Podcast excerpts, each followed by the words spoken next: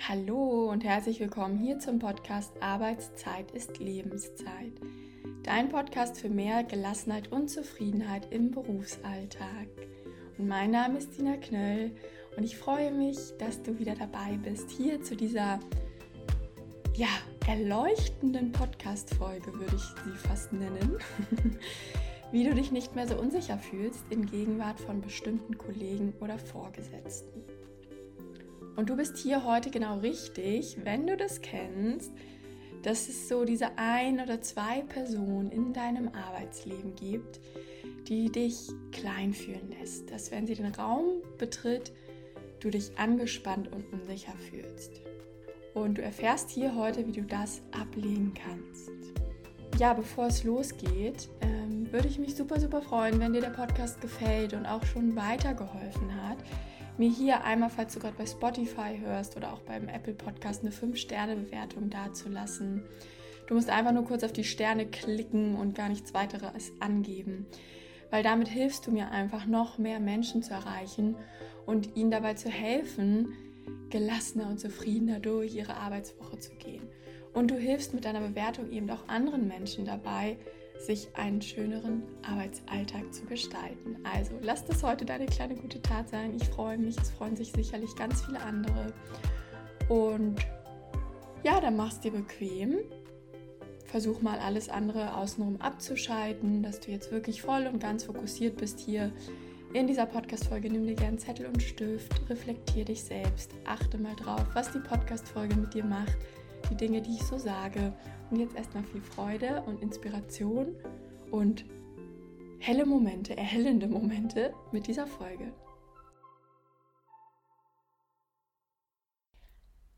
Bei diesem Thema muss ich selbst gerade ein bisschen schmunzeln, weil ich das einfach so, so gut von früher kenne. So diese eine Person, wenn die in den Raum, in, wenn die in den Raum kommt, das waren früher immer so meine Vorgesetzten, egal ob weiblich oder männlich. Und wenn die so in den Raum reingekommen sind, dann so diese innere Anspannung zu haben. Gleich, meine ganzen Muskeln haben sich verkrampft, ich war nicht mehr so ich selbst, sondern hatte das Gefühl, ich war irgendwie so, musste irgendwas darstellen, wollte dann ja nichts Falsches sagen, habe immer genau darauf geachtet, was ich sage, aber gleichzeitig super freundlich rüberzukommen. Und ich weiß noch so genau diesen, diese Momente. Ich versuche das gerade mal so zu erklären, wie ich da so vom Laptop saß oder vom Computer saß. Und diese Person war mit im Raum. Und ich arbeitete da so und habe zwar noch gesehen, was ich gearbeitet habe, aber das auch alles so ein bisschen wirr, eher so ein bisschen vernebelt wahrgenommen, weil ich eigentlich mehr damit beschäftigt war, wie ich gerade rüberkomme, bloß nichts Falsches zu sagen, ja, und einfach diese innere Anspannung. Heute weiß ich, dass natürlich in dem Moment mein Stresslevel hochgegangen ist, ich auf den Stressmodus geschaltet, geschaltet habe.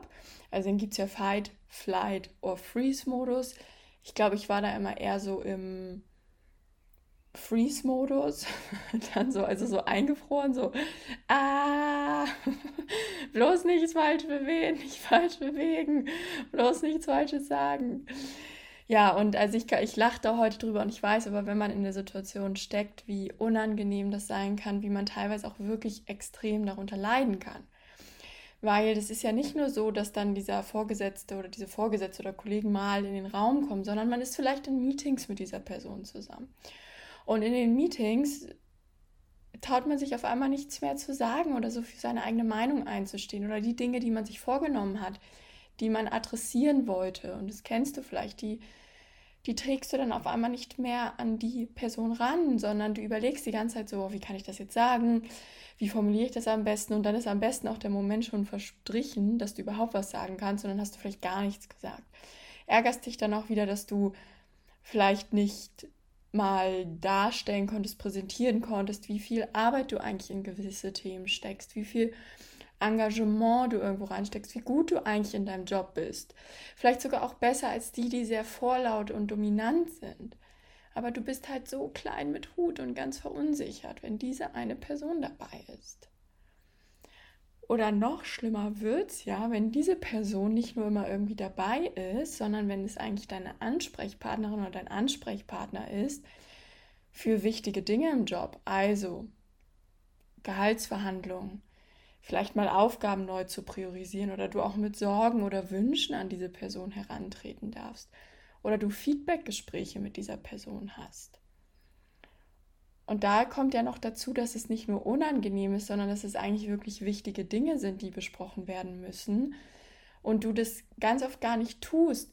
Und dadurch steigt auch deine Unzufriedenheit, weil du vielleicht schon Ewigkeiten eigentlich mal besprechen wolltest, dass du diesen einen Aufgabenbereich gar nicht mehr übernehmen möchtest, weil das eigentlich nicht in deine Stellenbeschreibung passt, weil das irgendwie so gewachsen ist, dass damit immer alle zu dir ankommen, aber du schaffst das gar nicht und deswegen sitzt du immer ein, zwei Stunden länger abends da. Und das hat ja, ein, das hat ja einen massiven Einfluss auf deine ganze Qualität im Job, auf deine Zufriedenheit. Und deswegen ist es natürlich umso wichtiger, diese Unsicherheit, dieses Kleinfühlen mal abzulegen. Und es ist möglich, es ist möglich. Weil was halt auch so spannend ist, dass wir diese Menschen, die in unseren Augen irgendwie erfahrener sind oder eben warum auch immer wir uns von denen einschüchtern lassen, wir stellen die irgendwie auf so einen Sockel, auf so ein goldenes Podest. Und die sind ja so viel besser als wir. Das passiert alles unbewusst, ne? Das passiert ja gar nicht bewusst. Aber dadurch werden halt diese Unsicherheiten und dieses Verkrampftsein und dieser innere Druck und dieses Kleinfühlen ausgelöst. Was ich mit meinen Klienten und Klientinnen mache in meiner Arbeit, um das endlich aufzulösen, dieses Thema, und auch was ich mit mir selbst gemacht habe, ist, erstmal den Trigger zu identifizieren. Das heißt, mal genau hinzuschauen, irgendwas triggert diese Person in dir. Ob durch ihre Gestik und Mimik, ob durch ihr Aussehen, ob durch ihre Art zu sprechen, ob durch vielleicht sogar ihren Geruch. Das kann ganz, ganz vielfältig sein. Das kann auch ganz subtil sein. Das ist dir vielleicht gar nicht so bewusst. Irgendwas triggert diese Person in dir und bringt dich vielleicht auch in deine Kindheit zurück, in Momente aus deiner Kindheit.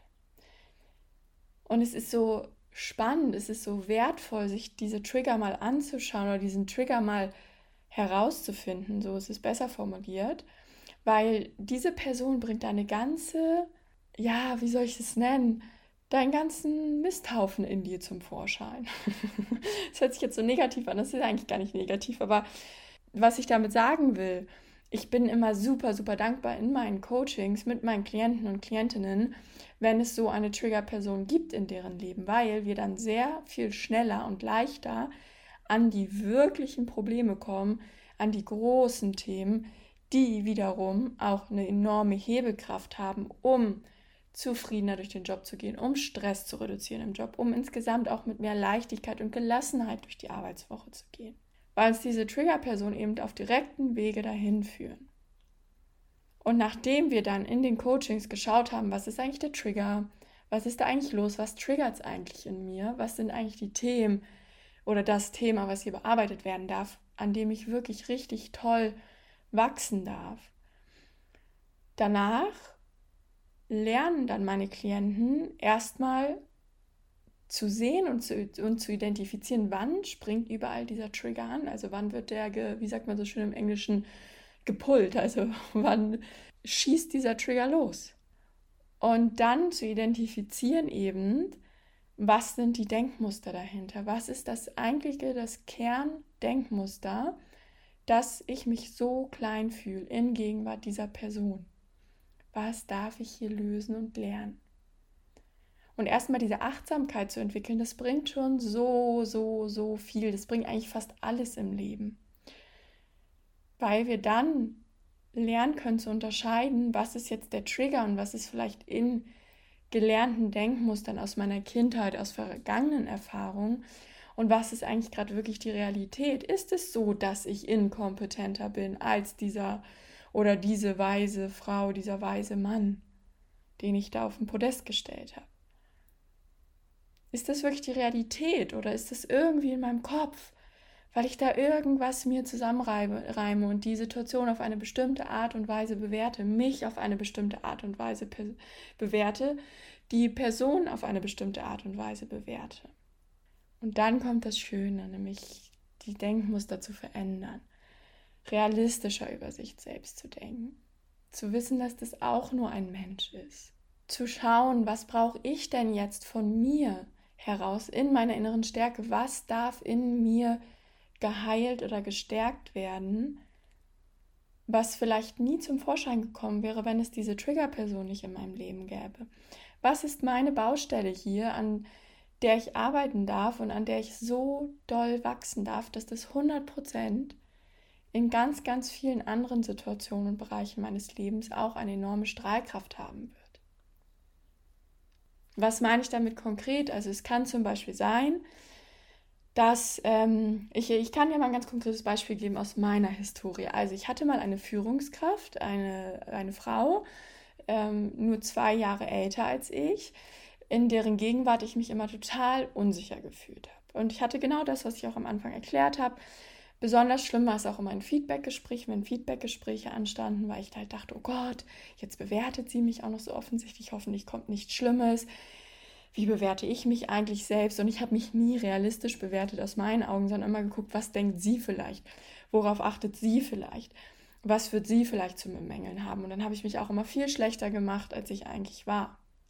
Und irgendwann habe ich dann mal begriffen, aber jetzt erst, also jetzt erst nachdem ich wirklich mich mit mir selber auseinandergesetzt habe, aber rückblickend habe ich verstanden, dass mich diese Frau total an meine ältere Schwester erinnert hat. Bei der ich auch, und das war auch eigentlich ganz oft falsch interpretiert von mir in meiner Kindheit, aber das ist jetzt ein anderes Paar Schuhe, aber in deren Gegenwart ich mich oft, auch wenn es so um Leistung ging, schlechter gefühlt habe, kleiner gefühlt habe so die Sorge, ich kriege einen auf den Deckel, weil ich was falsch mache, sie bewertet mich schlecht. Und das hat sich immer wiederholt in diesen Situationen mit, diese, mit dieser Vorgesetzten. Und rückblickend, ich meine, ich kann jetzt nicht mehr zurück, aber rückblickend, was hätte ich tun müssen? Ich hätte das erkennen müssen, ich hätte sagen müssen, ey krass, die erinnert mich an meine Schwester. Und was genau triggert sie in mir? Und wo ist eigentlich mein Wachstumspotenzial? Und es war, es ist halt dieses, es ist heute auch noch mein großes, großes Thema, das ich aber zu einem großen Teil aufgeräumt habe. Aber so, es reicht nicht. Ich bin nicht gut genug. Ähm, ich muss noch mehr Leistung bringen. Wenn ich es damals dann geschafft hätte, das in mir zu stärken zu sagen, hey, ich bin gut und ich habe meine Qualitäten. Ja, und auch wenn nicht alles ihr an mir gefällt, so bin ich doch gut in meinem Job. Und das zu stärken, diese Ansicht, da kann man viel für tun, da kann man ganz viel für tun. Das habe ich die letzten Jahre extrem gemacht, das mache ich immer wieder um diese Glaubenssätze, die in früher Kindheit entstehen, diese Denkmuster, die in früher Kindheit entstehen, auch wirklich zu verändern, ein Stück weit oder mit ihnen einen besseren Umgang zu lernen. Und wenn ich das geschafft hätte, dann hätte ich so viel Stress mir ersparen können, so viel Unsicherheit, so viel Gedankenkarusselle, so viel Nervosität, so viel Angespanntheit. Und ich wette auch, dass ich dann noch, obwohl ich rückblickend sage, ey, ich war echt eine gute Mitarbeiterin, ich hätte, glaube ich, noch besser sein können, weil ich mir nicht so viel, weil ich nicht so viel Energie darauf verschwendet hätte, mir Gedanken zu machen, was sie über mich denkt und wie ich mich in ihrer Gegenwart verhalten muss, sondern mehr mich darauf fokussiert hätte, wie ich irgendwie Lösungen finden kann, coole Lösungen für meine Arbeit und wie ich meine Arbeit besser machen kann was du hier aus meiner eigenen Geschichte und auch aus der ganzen Podcast-Folge für dich mitnehmen kannst, ist zu sagen, hey, es gibt diese Trigger-Person in meinem Leben, aber das muss so nicht bleiben. Ich kann mich anders in ihrer Gegenwart fühlen. Was du dafür tust, tun darfst, tun solltest, gerne auch mit meiner Unterstützung, wenn du möchtest, aber es ist die Trigger zu identifizieren. Das heißt, was triggert diese Person eigentlich in mir? Dann zu lernen, diese, wenn der Trigger losgeht, den auch zu erkennen und zu sehen, dass da eben dieses alte Denkmuster anspringt und dann im letzten Schritt wirklich die Denkmuster zu verändern, dich von innen heraus zu stärken. Und das hat ganz viel mit innerer, wunderschöner, stärkender Arbeit zu tun. Und was halt so spannend ist und warum sich diese Arbeit so lohnt, ist, dass du nicht nur anders mit dieser Person umgehen wirst, sondern dass du insgesamt in deinem Leben auf einmal erkennst, ey krass, da triggert mich ja noch jemand auf diese Art und Weise, da triggert mich jemand auf diese Art und Weise. Und ich habe das heute auch manchmal eben, dass ich diese Menschen, die grundsätzlich etwas in mir triggern, dass ich dem begegne in meiner Arbeit, aber dass ich dann halt genau weiß, was gerade los ist und dann in die innere Stärkung gehe und da schon so ein Schatz ist an Selbstbewusstsein, an Fähigkeiten, an Selbstwertschätzung, an Selbstvertrauen, dass ich sage, ja, ich bin gut so, wie ich bin und ich kann dieser Person auf Augenhöhe begegnen. Und ich muss mich nicht von dieser Person einschüchtern lassen Und das mache ich aber auf eine respektvolle Art und Weise, also wirklich auf Augenhöhe. Das bedeutet nicht, dass ich irgendwie Fehler beim Gegenüber suche und die klein mache, sondern sage, hey, das ist irgendwie auch nur ein Mensch. Und genauso wie die Person an sich glauben darf und sich gut finden darf und ihre Stärken sehen darf, darf ich das auch bei mir. Und dann können wir uns eben ganz anders begegnen und ich bin viel entspannter und gelassener und ruhiger und viel mehr bei mir. Ja, also, ich hoffe, diese Podcast-Folge hat dich ein bisschen ins Nachdenken gebracht und du sagst jetzt selber schon, oh mein Gott, stimmt. Da ist ja voll der Trigger. Vielleicht kommst du auch alleine drauf und erkennst, was an wen oder was dich das genau erinnert, was genau da die unterliegenden Muster sind und bist jetzt so, OMG, krass. Dann beobachte das erstmal eine Weile, weil das, das alleine hilft schon, immer wieder zu sehen, wann der Trigger anspringt. Ja, und wenn du da weitermachen möchtest, dann melde dich gerne bei mir für ein Erstgespräch und dann schauen wir mal, wie ich dich da unterstützen kann, ob ich dich da unterstützen kann. Und ansonsten wünsche ich dir eine wundervolle Arbeitswoche.